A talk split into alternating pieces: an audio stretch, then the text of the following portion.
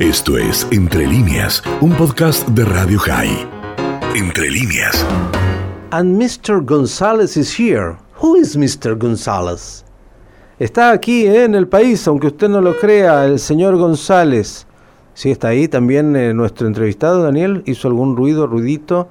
Yo creo que sí. Vamos a ver, porque queremos saber quién es este González que nos está visitando y ha sido recibido, entre otros, por Sergio Massa en su mm, pequeña quinta para una linda comida familiar y algo más.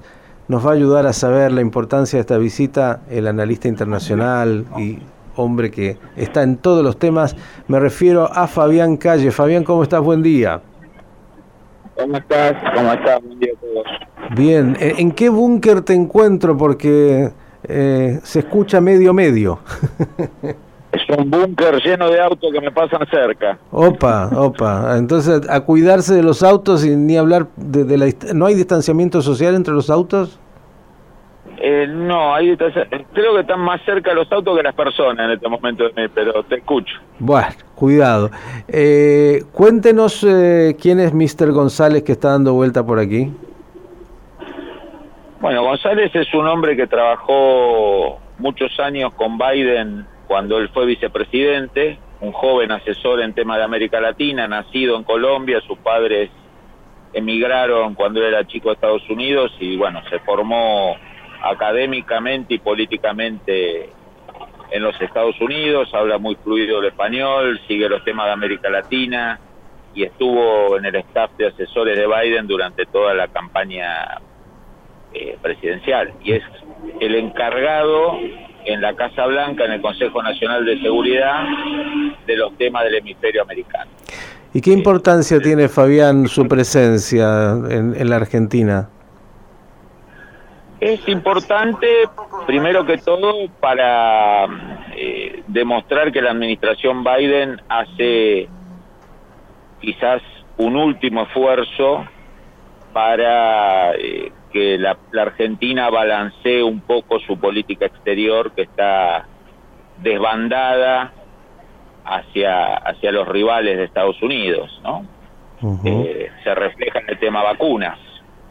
El- somos el único país en el mundo que ha tenido un problema con Pfizer, no lo tuvo López Obrador en México, que no vamos a cuestionar sus credenciales de izquierda, no lo tuvo Chile, no lo tuvo Brasil, no lo tuvo Colombia, no lo tuvo Europa, no lo tuvo Asia, no lo tuvo Uruguay, y de repente aparece que la principal vacuna en el mundo y que más se produce en la Argentina supuestamente nos pidieron cosas raras y, y maquiavélicas y imposibles de cumplir, con lo cual si todo el mundo acepta y nosotros no, evidentemente el problema no, no parece que pasa por Pfizer. Mm. Eh, mira las vacunas, tenemos vacuna rusa, vacuna china y ahora eh, la vicepresidenta impulsa la compra de vacunas cubanas, de la cual nadie habla en el mundo, pero parece que la Argentina le tiene una gran confianza. Están hechas de mojito. No sabemos, o- ojalá sea súper eficiente, digamos, ¿no? Eh, Dios quiera. Eh, pero cuando uno mira el listado de vacunas, en el tema geopolítico central del mundo, que es hoy el coronavirus, hay muy pocos países en el mundo que tienen solo vacuna rusa, vacuna china y vacuna cubana, digamos, ¿no? Bueno, pero usted sabe, a la hija de, de la vicepresidenta la curaron en Cuba y a tantos otros, así que por ahí tiene mucha confianza y tiene información. Por- Pero, pero Sí, no me cabe duda. ¿Qué? Pero entonces eh, la- el tema vacuna refleja ese desequilibrio, más un desequilibrio discursivo, eh, eh, propuestas que todos los días funcionarios argentinos, eh, una, un puerto chino en Ushuaia, base logística para los pesqueros chinos que depredan el mar para que nos, le hagamos sostén logístico para que después vuelvan a depredar al, al, al Atlántico, prohibir la visita o complicar la visita de un guardacosta americano que estaba recorriendo la región, eh, denunciar como con, con escándalo el paso de un submarino nuclear que pasan todos los años de todos los orígenes por el Atlántico Sur, eh, su, de funcionario del Ministerio de Defensa que anuncia maniobras militares con China, eh, bueno, un listado, o sea, es como que dentro del kirchnerismo eh, ser pro chino paga, digamos, ¿no? ahora En parece... menor medida. Sí, pare- Sí. pareciera, Fabián, que, que este intento de la administración Biden, entre otras cosas, se da y algunos lo ven como una posibilidad importante porque, bueno, Biden no estaría tan entusiasmado con Bolsonaro en Brasil y buscaría a la Argentina como, como un aliado más cercano eh, desde el punto de vista de su geopolítica y estaría dispuesto no solo a, mandar a González, sino a colaborar en temas que para la Argentina hoy son tan vitales como el tema de la renegociación de la deuda y de las vacunas incluso. Parecería que esto surgió también ayer en, el encuentro con Massa. Eh, ¿Te parece que es esta la, digamos, este es el guiño y que la Argentina puede recibir el guante?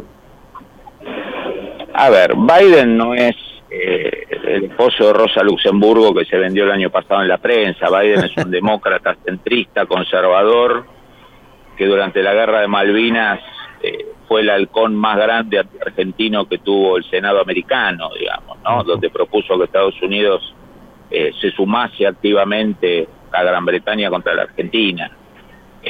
Digamos, esta imagen del señor socialdemócrata posmoderno es una construcción de los medios liberales americanos y argentinos. Biden es Biden, tiene una postura muy dura sobre el tema Venezuela y va a tener una postura muy dura en materia de anticorrupción, de derechos humanos y, y, de temas de defensa de la democracia, que son temas sensibles a ciertos sectores de este gobierno que, que, ellos mismos explicitan que no se sienten muy cómodos con, con la división de poderes republicanos porque supuestamente es un invento del siglo XVIII que ya no es útil, ¿no? Como mm. dijo hace poco la vicepresidenta. Bueno, todo, todo ese discurso antirrepublicano, de pelea con los poderes judiciales, de pelea con los medios, de admiración a China, de admiración a regímenes autoritarios, eh, generan en la administración Biden muchísimo más ruido que con la administración Trump. Muchísimo más ruido porque es, la agenda internacional de Biden, no por un tema moralino, sino porque lo va a usar contra China, básicamente. La administración Biden asume que la corrupción y el avance del autoritarismo son dos autopistas que usa China para avanzar en el mundo. Bien, ya que hablas... la Argentina impulse esas dos líneas, va a tener problemas con la administración Biden. Ya que hablas de autopista y la estamos escuchando mientras te seguimos, digo, eh, la última parece que Sergio Massa sigue siendo el referente siempre para dialogar con los eh, norteamericanos, digamos, tiene buenos vínculos, puede realmente este, esta visita, ¿te parece distender un poco los vínculos y y, que la Argentina equilibre justamente esa visión entre esta disputa entre China y los Estados Unidos? No creo que lo demás ayude mucho porque su referente en Estados Unidos es el abogado Donald Trump, digamos, ¿no? El señor Giuliani que se pasó tres meses acusando a Biden, a su hijo, a su familia y al Partido Demócrata de corruptos y de robar elección. Eh, no creo que Massa sea el, interlocutor ideal para la administración Biden, digamos. Eh, sí es una persona que dentro de la variopinta coalición gobernante es la que trata de mostrar un perfil pro-occidental, pro-capitalista. Ahora, los americanos, eh, y especialmente el Círculo Rojo americano que sigue la política internacional, sabe que el, el actor eh, central de la coalición gobernante de la Argentina no es él, ni es el presidente, digamos, ¿no? Mm. Eh, no, no tienen muchas esperanzas en eso. Creo que es un diálogo institucional eh, con el, el, presidente de la Cámara de Diputados y que tiene un perfil, una estética pro empresaria, pro pro capitalista, pero está dentro de un gobierno que no es ni pro capitalista ni pro empresarios. Los americanos no se hacen muchas ilusiones en, este caso. El giro verdadero sería que la cámpora mm. eh, dé un giro pragmático por necesidad, por miedo a perder la visa, por miedo al colapso económico y social de la pandemia y el sector de retórica anti-norteamericana de este gobierno eh, durante un periodo mayor de un mes mantenga una política más equilibrada. Yo creo que esa es la apuesta de la administración Biden. Hay que decirle Hay que decirle a González que haga una invitación a ir a Disney World de vuelta para la cámpora y, que vaya, digamos, la figura emblemática eh, que, que los inspira, por ahí logra alguna cosa mejor que viniendo a un asado. Hasta ahora sabemos que lo que le gusta al kirchnerismo nos enteramos que es Disney World, así que a lo mejor la política exterior tiene que empezar por Orlando, Así es. hacia la Argentina. Y el pato Donald y, y Mickey que sean los eh, anfitriones. Pato Donald es muy capitalista, vamos a apostar, apostar por Pluto o por Mickey. Querido Fabián, como siempre, un gusto, cuidado ahí con los perros y los autos.